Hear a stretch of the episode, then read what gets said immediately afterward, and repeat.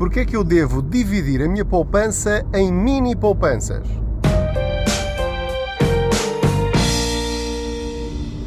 Olá, eu sou o Pedro Anderson, jornalista especializado em finanças pessoais e aproveito as minhas viagens de carro, que é quando eu tenho tempo para gravar estes episódios, para lhe dar algumas dicas financeiras que o vão ajudar a ter mais dinheiro na carteira ao fim de cada mês. Ora, muito bem, nós desde pequeninos que fomos incentivados a poupar. Primeiro começámos com o porquinho mielheiro, depois abriram-nos uma conta bancária e fomos lá pondo o nosso dinheirinho. Depois começámos a trabalhar e sempre que sobrava alguma coisa, ou de uma forma mais organizada, punhamos lá nessa conta bancária um depósito a prazo ou mesmo na conta à ordem aquilo que conseguíamos e o objetivo sempre foi atingir a maior poupança possível, ou seja, para dar entrada para uma casa, para comprar um carro, para umas férias especiais, para imprevistos que possam surgir no futuro, mas a ideia tem sido sempre, e é isso que os pais ensinam aos filhos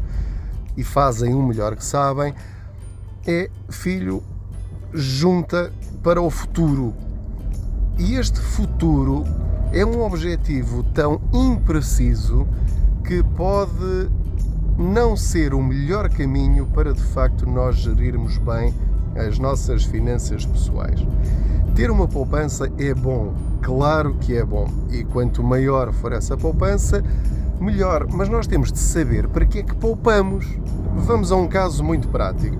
Um casal poupa 50 euros por mês, 100 euros por mês, 200 euros por mês, não interessa, vai para uma conta e a dada altura já têm lá 7 mil euros, 10 mil euros, 15 mil euros, 20 mil euros, não interessa. Aquele dinheiro está lá. Isso é bom ou mau? É ótimo. É aquele dinheiro que vai servir para qualquer coisa no futuro.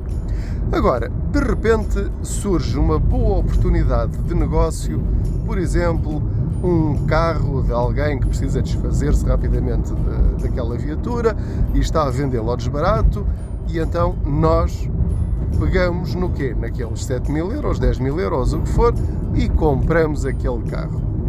Aproveitamos bem a nossa poupança porque fizemos um excelente negócio. A questão aqui é que ficamos descapitalizados. De repente, aquela conta que estava recheada de dinheiro, muito ou pouco não interessa, voltou a ficar a zeros e isto é perigosíssimo. Em primeiro lugar, deixe-me recordar-lhe episódios anteriores e eu vou bater sempre nesta tecla que esta poupança de que estou agora a falar não é ou não tem lá dentro o fundo de emergência.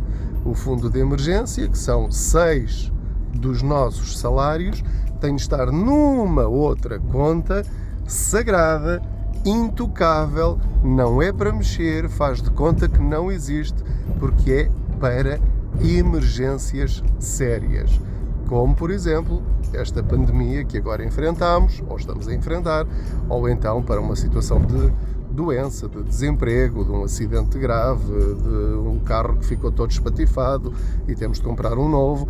Pronto, esse é o fundo de emergência, não é dessa poupança que eu estou a falar. Neste episódio, estamos a partir do princípio que já têm essa despachada e agora estão a começar a fazer outra poupança. Não interessa se começaram agora, se começaram há 5 anos ou há 10, a questão é que já lá têm dinheiro. E o problema é que as pessoas associam o valor final da quantidade que lá temos de poupança para um determinado fim que ainda vamos decidir no futuro. Ora, isto vai contra todas as regras do planeamento e quer dizer que vai gastar essa poupança na primeira oportunidade que lhe surgir e que acho que é uma boa oportunidade. E a questão é que a vida está cheia de boas oportunidades. E a boa oportunidade de hoje, se calhar, vai ser só a quinta melhor oportunidade do, do próximo ano mas, como já gastou tudo nesta primeira oportunidade, daqui a três meses, quando lhe surgir outra possibilidade de investir ou gastar o seu dinheiro, não o vai ter lá. E aí vai pensar, mas porquê é que eu fui gastar o meu dinheiro todo naquele carro? É verdade que fez um bom negócio, mas agora podia ter aproveitado outra circunstância se tivesse lá pelo menos parte daquele dinheiro. Então a dica que eu lhe quero dar hoje é muito simples. Organize as suas poupanças em mini poupanças. Qualquer um de nós que tem carro já sabe que dentro de algum tempo, meses ou anos, vai ter de trocar de carro. Portanto, uma parte muito específica da sua poupança, dos tais 5 mil ou 10 mil euros que lá tem, é uma percentagem dedicada ao carro. Tem de ter já um objetivo e estas conversas devem ser sempre em família juntamente com uh, o outro membro do casal, para que todos trabalhem em conjunto. Portanto, nós queremos dinheiro para quê? Para trocar de carro daqui a algum tempo? Ótimo, maravilha. Mas também queremos ir de férias a tal sítio. Boa, esse é um bom objetivo. Quanto é que isso vai custar? 1500 euros. Boa. Quanto é que isso vai custar? 1000 euros, 1500 euros. Ok, vamos orçamentar isso. Parte da nossa poupança vai ser para aí. Mas também vamos precisar fazer obras em casa. Queremos pintar os quartos dos miúdos. Ok, então quanto é que isso vai custar? 600 euros? 500, 300, não interessa? Ok, então vamos por aí. Daqui a quanto tempo é que queremos fazer isso? Para o ano? No próximo verão? Ok, então vamos ter de ter lá dinheiro para isso. Atenção, o carro também pode variar a qualquer momento e é preciso pagar a inspeção, o IMI, os seguros, etc. Portanto, vamos também organizar uma parte da nossa poupança para esse fim. Para o ano vai ser preciso mudar a correia de distribuição do carro. Atenção que isso é uma despesa muito grande. Ok, então vamos planeá-la já. Então, o esforço de poupança do casal vai ser rigorosamente igual os tais 50 euros, os tais 100 euros, os tais 200 euros por mês. Aquilo que conseguir de uma forma que seja razoável para a vossa família. E vai para essa conta. Mas tem de definir que para o carro é X, para a pintura dos quartos é Y, para as despesas com o carro, avarias e manutenção é K e assim sucessivamente. Outro valor também para as férias. Portanto, quando lá mais para a frente surgir uma oportunidade, quando olhar para o saldo da sua conta bancária e tem lá 10 mil euros, vai saber que desses 10 mil euros, só 3 mil euros que lá tem é que vai poder gastar na compra desse carro que lhe apareceu agora.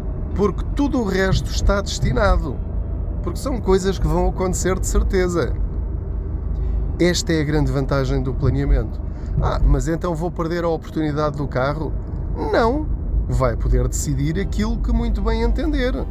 Agora, aquilo que vai perceber é que se gastar a totalidade da sua poupança nessa compra específica, vai faltar-lhe o dinheiro para tudo o resto lá mais à frente pode na mesma comprar o carro, mas em vez de pagar a totalidade, vai aproveitar esses 3 mil e vai, por exemplo, pedir um crédito só para o restante.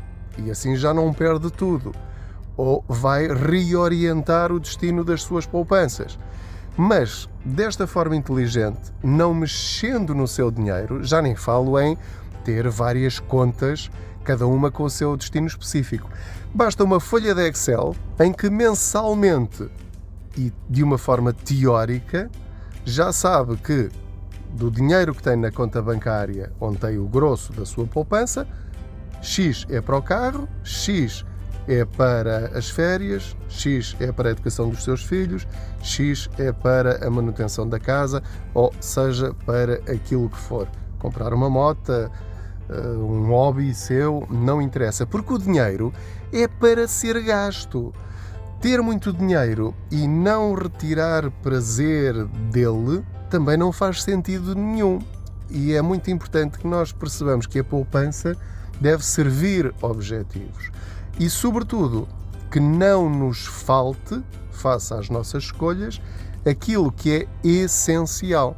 Porque essas despesas, mesmo as imprevistas, estão mais do que previstas. Mais dia, menos dia, vão acontecer. Portanto, o melhor é que estejamos sempre preparados. Muito obrigado pela sua companhia. Já cheguei aqui ao meu destino. Boas poupanças, saúde e proteja-se.